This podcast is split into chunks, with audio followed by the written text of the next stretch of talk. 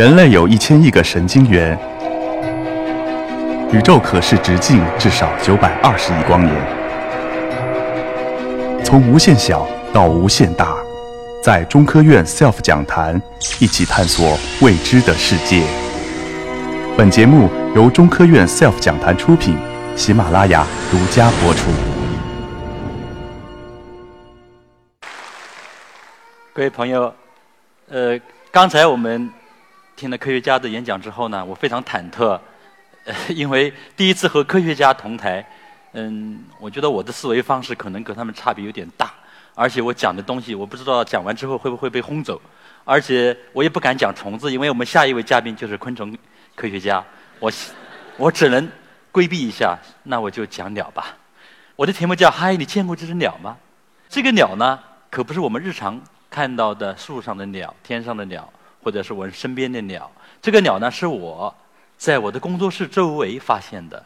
我的工作室大家可以看一下，是一个在一楼的平房，而且是杂草丛生。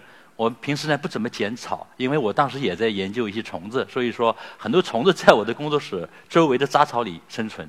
到了秋天的时候呢，一般我不扫落叶，因为当我们走路的时候啊，秋天听到落叶的声音是非常棒的声音。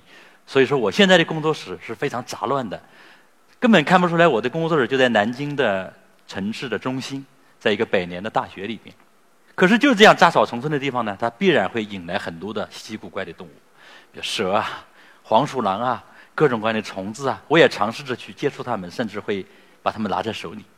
那么有时候会发现，经常鸟啊会被一些怪物或者是其他的一些野猫啊、流浪猫啊捕捉，然后呢，呃，死亡。我经常会看到这些鸟的尸体在我的工作室的一个周围的草丛里。那么后来我就不断的收集，还会把它们用一个小盒子装起来，然后给它们埋葬。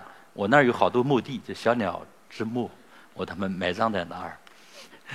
那么这也是给孩子来看的，很多孩子会到我工作室，我会带给带给带他们去看一下。我这里又有几只小鸟，当时被伤害了啊。那么在二零一七年十一月十六日，发生了一件不可思议的事情。那么在我的工作室呢，嗯，我觉得从来都没有遇到过这样的一个生物。就是当我下班的时候啊，突然看到一个一个东西从我面前飞奔而过。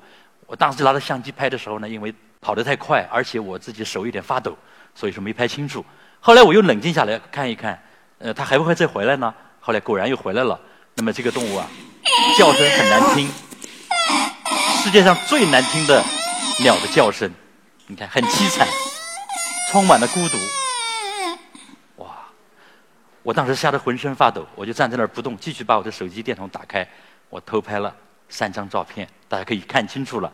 这个应该是鸟，它有一个翅膀，呃，有一个鸟的脚，眼睛呢翻白眼，然后嘴总是张着，合不拢。然后我把这个发在我的微信上之后呢，很多很多朋友，那天有两百多人来问我到底是什么东西，怎么在这里发生了这样的一件事情呢？我想，正好就是看一看，原来我们周围有这么多朋友，还是充满好奇心的，不然他们不会搭理我。因为我以前发一个东西，没有这么多人来跟我呼应。那么这一次有这么多人来跟我呼应，问是什么东西？那么又过了一天，我又发了一组照片，我说大家别紧张，这个东西我已经在古书上查到了，它叫一足，只有一条腿。它呢平时不怎么行动，嗯，而且呢比较懒，吃的东西也比较少。呃，就是喜欢翻白眼，就有一个小小红鸟会跟它在一起玩。后来大家说不可能，那这个这个鸟，那在国外有没有呢？就在你这儿有吗？啊，我说后来发现也有啊，我又发了一张照片，你看，在欧洲也发现过。那么它的名字叫呃一族，是英文的，叫 Uniped。哦，这样很多朋友说啊，原来是这样，那我们也去找一找吧。很多朋友去了书店翻，结果他们查证出来，说我发现的是多了一只脚。是这些像鱼一样，还有的朋友到了古书店呢，他们就查说我没有找到这个类型这种类型的鸟。那么在十九号，我又发布了几张照片，我说在院子里出现了，我的猫看到特别害怕。然后，呃，我们学校的清洁工也发现了，他拿了一个塑料袋子，把我这个鸟一把抓住，抓住以后呢，交给我。他说这个鸟也跑不动，虽然样子有点害怕，但是我不怕。后来好多朋友说，哎呦，这个人长得跟你这个鸟有点像的，你看这。然后大家都在关注这个鸟，呃，是这个什么样的动物啊？这个爪子是不是真的？咬人吗？咬一口会肿吗？很多人问我这个问题。我说大家别紧张，这个鸟呢，在我的这个屋子里，你看它跑到桌底下去了，我把它抓过来，然后呢，它好像怕冷，又害怕光，我就用那个布把它盖起来，它的眼睛看着我，是这样的，它小爪子也可以看得很清楚。那么就在这样的情况下呢，还是有南京大学的一个地球生物学科学家在跟我讨论的。他说叫声录音了吗？他说问了好多人，发现不会有这样的动物。然后他说有空拍一下，趁它还活着，不知能活多久啊？然后他还问我，他皮肤有粘液吗？什么质地啊？我都一一的跟他讲。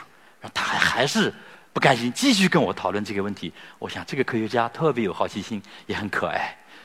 然后二十二日这一天，我又发了一个消息，我说不得了了，都来了，向我要人了，因为他们伙伴在我的房间里关着呢。然后来了很多很多。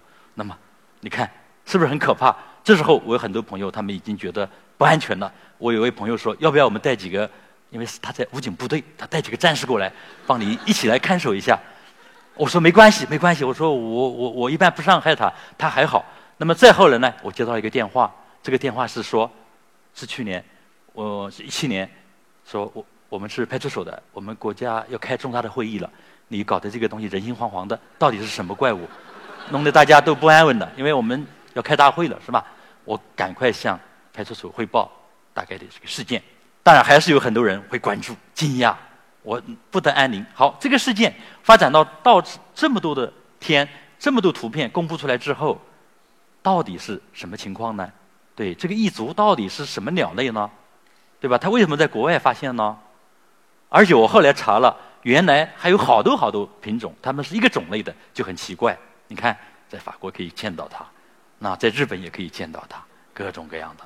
那么后来还有的朋友发了一个这个，说你已经出名了。你看有这么多呃消息在关于你发现变形鸟的事件报道。好，我给大家讲一下为什么我可以发现这只变形鸟呢？这就是讲到好奇心的问题。好奇心不仅是孩子的事情，也是大人的事情。在这次事件当中，发现很多成年人跟我一起在探讨，他们引发了多年来被蒙蔽的好奇心。他们觉得和我一起来探讨这个话题，所以说我想揭秘一下我是怎么样发现这只变形鸟的。那一天我是去准备去上海看莫奈的展览，是画睡莲的那个大画家的展览。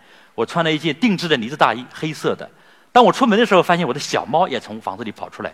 跑出来之后，我就想，你不能在。院子里，因为第二天是星期六、星期天，你得回到房间里去。我就准备抓它，结果它蹭蹭地跑到了矮墙上，然后又爬到了树上。耶！我这个猫以前懒死了，从来不可能爬树的，今天怎么爬树呢？它蹭蹭上树之后，好像看到了一个东西，它追过去了。这时候我赶紧掏出相机，想记录下这个猫的这个非常英英姿的这个身影。